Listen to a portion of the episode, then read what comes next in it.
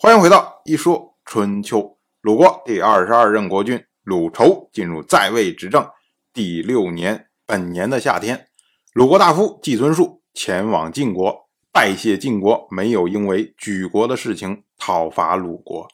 去年的时候，举国大夫牟夷带着土地投靠了鲁国，由此呢，引发了举国向晋国的申诉。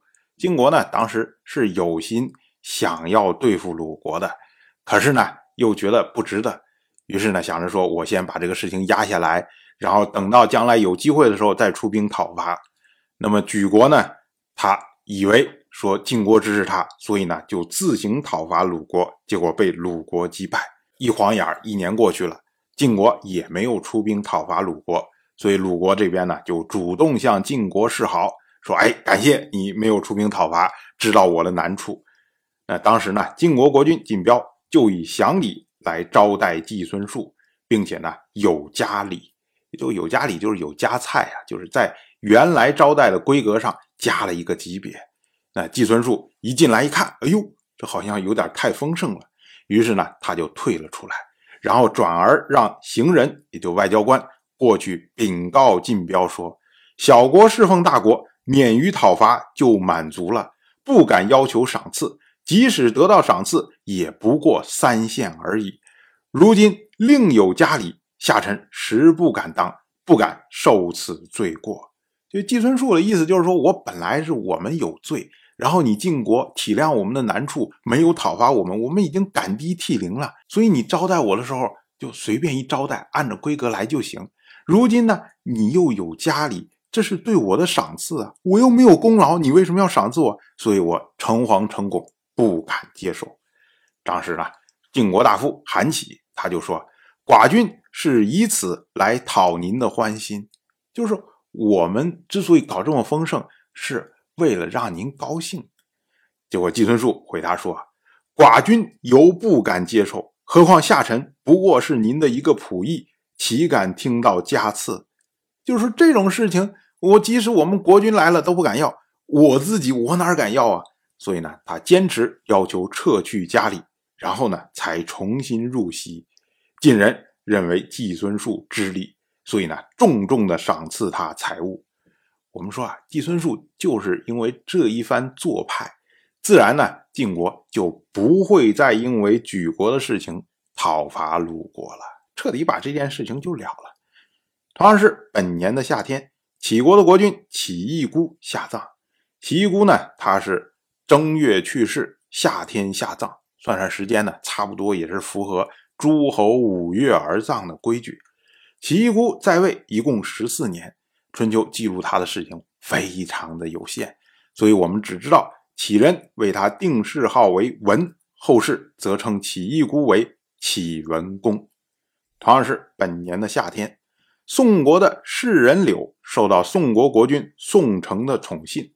可是呢，宋国太子宋佐非常厌恶他。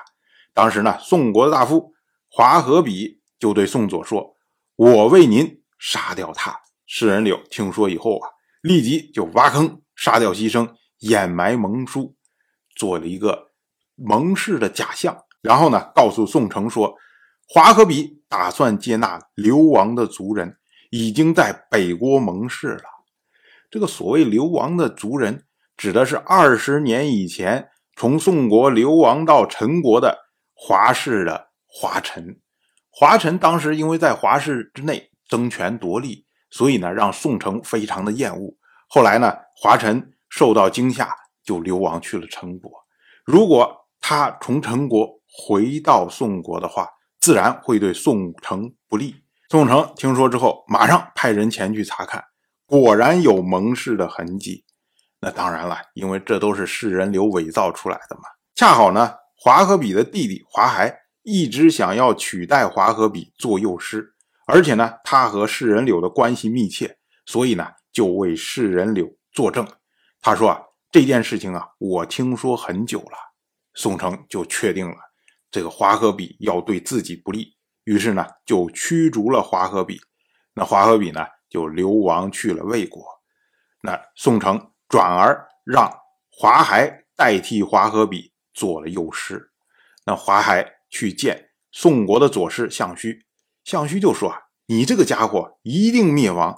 你败坏自己的家族，与人无益，人又何必施欲于你呢？”《诗经》有云：“宗子为成，务必成坏，勿独思畏呀！”你恐怕就要畏惧了吧？项须所引的这句《诗经》出自《大雅》版，意思就是说，宗子是宗族的城墙，不要让城墙损坏，不要让自己孤独，日夜恐惧。那你华海连你的亲哥哥都对付，你这是自己把自己的城墙拆掉了，你自然就要日夜恐惧了。当然，我就这么一说，您就那么一听。感谢您的耐心陪伴。一说春秋的第一本图书《惊泽》已经正式出版，《惊泽》收录了从春秋开篇到郑国国君郑务生去世的春秋故事，加上多篇的番外回声以及年表、人物关系图、春秋经原文等辅助内容，方便大家和音频参照阅读。有兴趣的朋友，快去公众号“一说春秋”看看吧。